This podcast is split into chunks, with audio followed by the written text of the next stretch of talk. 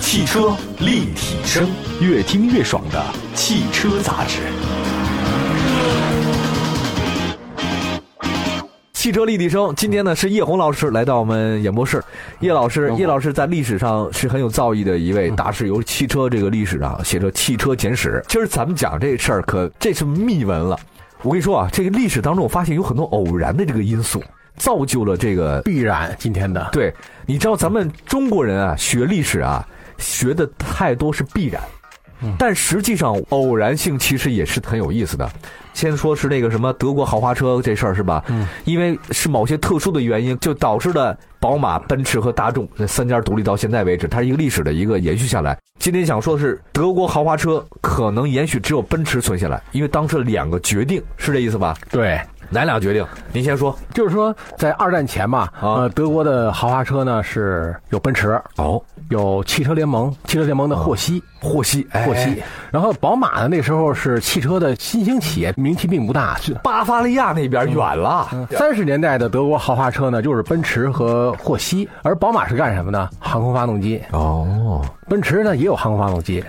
宝马的航空发动机的地位是什么样呢？就跟今天的 GE 和罗罗一样的。哦，当时二战时候，世界上最著名的几个发动机呢，就有宝马的就，安装他们家那战斗机上是吧？对，安装在那个福克沃尔夫战斗机上。英国那边呢是罗罗的，嗯，日本那边呢是是嗯中岛的发动机，中岛，德国那边呢其实是巴伐利亚的，巴伐利亚的，还有奔驰的，还有奔驰的是吧？还有呃容克的。哦，容克，然后呢，就是二战之后呢，这个宝马的不能造发动机了啊。然后他的人呢分成了三波，一波呢去了苏联，一波呢、哦去了法国，哦一波去了美国，哦，就成了现代航空发动机的喷气发动机的那个那个基础。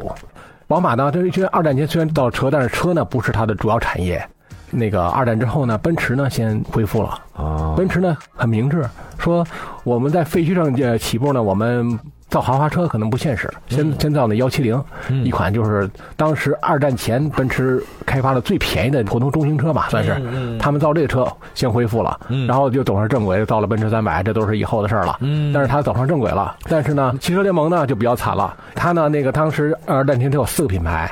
豪华品牌呢是霍希，中档的呃是漫步者和奥迪，奥迪然啊，后呢，最低档的家庭车呢是 DKW，这我还真不太知是吧道，DKW， DKW。然后呢，哦它的工厂呢都在德国东部。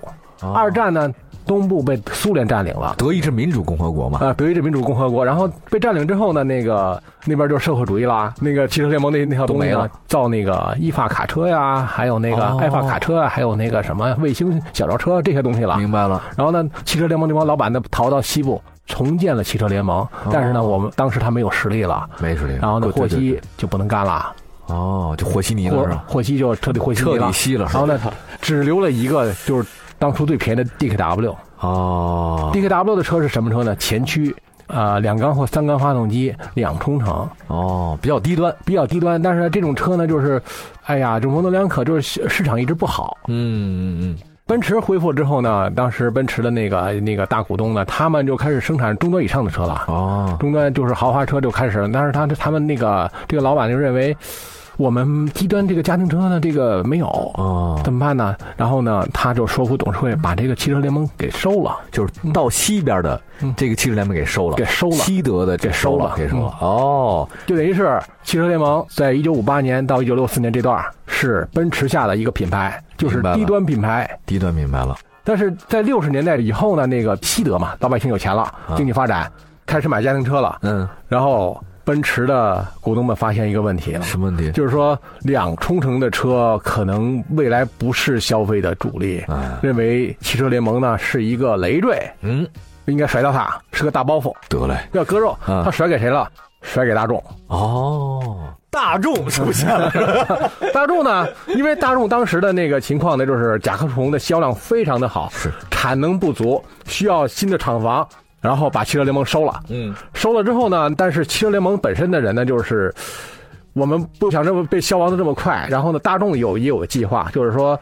DKW 呢这个品牌呢跟我们是重的哦啊，然后怎么办呢？那个把 DKW 给废了，哦，就废了。然后恢复奥迪品牌，哦，是这么一回事儿。然后再加上老的汽车联盟这帮人呢又继续努力，然后先在 DKW F 幺零二的那个基础上开发了新的那个车，就等于是今天奥迪 A 四的前身，哦，有这个车一个起步。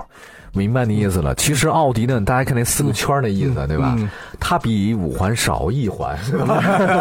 那个四个圈儿其实四个厂家儿、四四个品牌，嗯四个品牌，它合成了一起。也就是说，呃，这个汽车联盟命运很多舛，是因为这个战争的原因，导致呢大部分的实业资产呢这个没了。嗯到西德以后呢，还剩下了一部分，然后变成了 DKW，仅剩了一部分嗯被那个奔驰收了，但是结果呢被割肉，觉得这不太合适，嗯就被大众的那个收了之后，忽然发现你叫 DKW 这事儿没什么意思，恢复你原来奥迪品牌也许更好一些。也就是说，从一个子公司又重新打造了一个另外它一个子嗯另外一个品牌，另外一个品牌就相当于今天奥迪的起步对是从一九六四年开始的一。九六四年开始，所以说，奥迪从一开始就是豪华，这是个谎言，这是谎言。这是谎言，因为它有几十年是造跟甲壳虫一样的经济家庭车的，哦它没有豪华车，这么回事儿它最高级的车只有三个缸。哦，而且说奥迪，我我再延伸一下哈，一九六四年到一九八八年之前的奥迪没有六缸以上的发动机，因为一九八八年奥迪到了 V 八，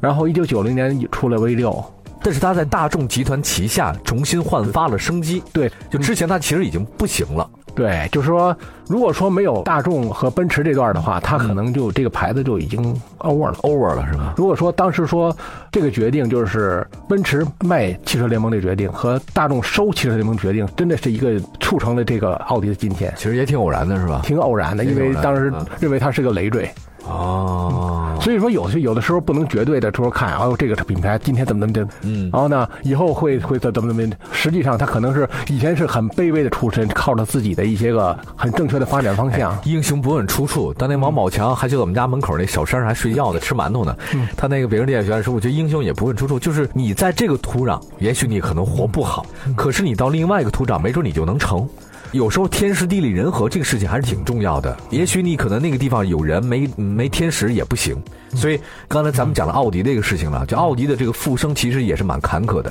也是各种各样的。对，不仅仅是大众本身的一个关系，还有他们自己的，就是原来这个汽车联盟这批人很有不服输的这种心气儿。虽然说今天奥迪 A 四的前身就是应该是奥迪 F 幺零三吧，推出之后虽然卖的也不错，但是呢，大众的那边董事会认为他还是应该把这个品牌呢，就是给停掉。嗯但是他们奥迪的那那个研发部门偷偷摸摸的研制了一款新车，哦，这款车叫奥迪一百。奥迪一百奥迪一百，为什么叫奥迪一百？发动机功率一百马力，这是战后可能汽车联盟生产的功率最大的发动机了。一百代表一百马力，嗯，这是为什么我特别喜欢看那种热血的体育片儿的一个原因，就是在所有人都不看好你的时候，你打出那个致命的一拳，或者说你你投中那致命的一球，你自己啊要努力，不管别人看好不看好你，你至少你自己，就奥迪也是嘛，你自己不搞奥迪一百出，你也完了。记得当时说说他们希望的那个就是生产的数量，最后和实际销售数量可能差了有五倍，五倍吧，五倍。最后一看大众都看看成这样了，那留着吧，这就留着吧，嗯，就真的留着吧，行吧。我告诉你，我能走上广播这条路，嗯，也是一大堆的这种，就是嗯留着 吧， 真的，老佛爷的一句话，嗯我能活到今天，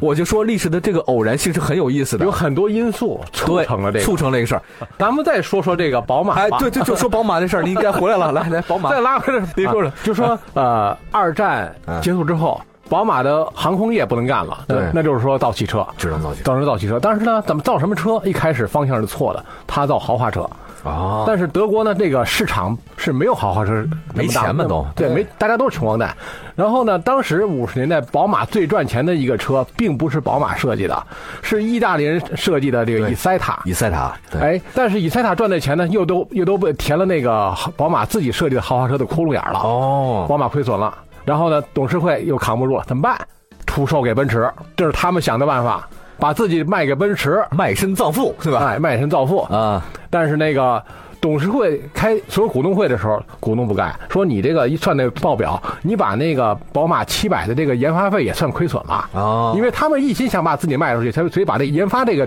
投入也算亏损。哦，大家不干，说这个七百呢，应该是一个比较有有有希望的车型，应该能赚钱。嗯，股东大会一投票，这个提议被看守掉了，哦，就差一步，宝马差一步。宝马成奔驰他们家的了。这样的话才有了后来就是匡特家族呃入入股，嗯，这样的话宝马才有了今天。是你看看这很有意思啊。好，感谢大家收听今天的《汽车一生》，就喜欢听你讲历史，是吧？谢谢大家，我们下期节目再见。